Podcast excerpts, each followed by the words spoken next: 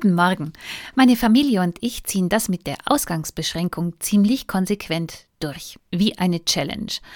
Aber nach gut zehn Tagen musste ich am sonnigen Samstag mal wieder zum Einkaufen.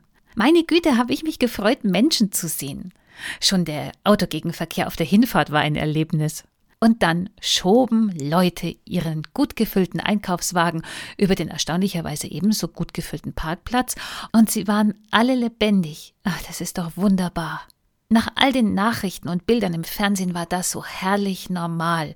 Kein Notstand, nichts von Politikerernst und Virologensorge, nur Leute im Sonnenschein. Ich hätte sie umarmen können.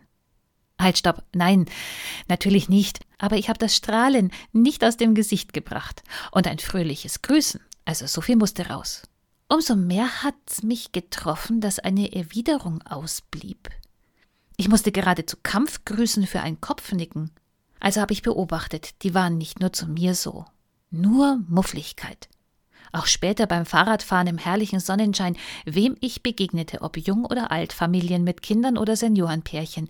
Ich hatte meterweise Abstand, umfuhr im weiten Bogen, trotzdem nie ein erster Gruß, immer Misstrauen im Blick. Argwohn. Uh, ein anderer Mensch.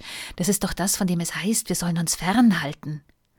Ja, wir sollen soziale Kontakte auf ein Minimum reduzieren, aber doch nicht unser Sozialsein wie werden wir erst sein, wenn's bei uns ans Eingemachte geht?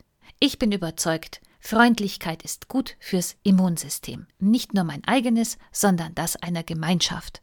Also, Merksatz nicht nur für Corona-Zeiten, es tut niemandem weh, höflich zu sein. Bis zum nächsten Mal.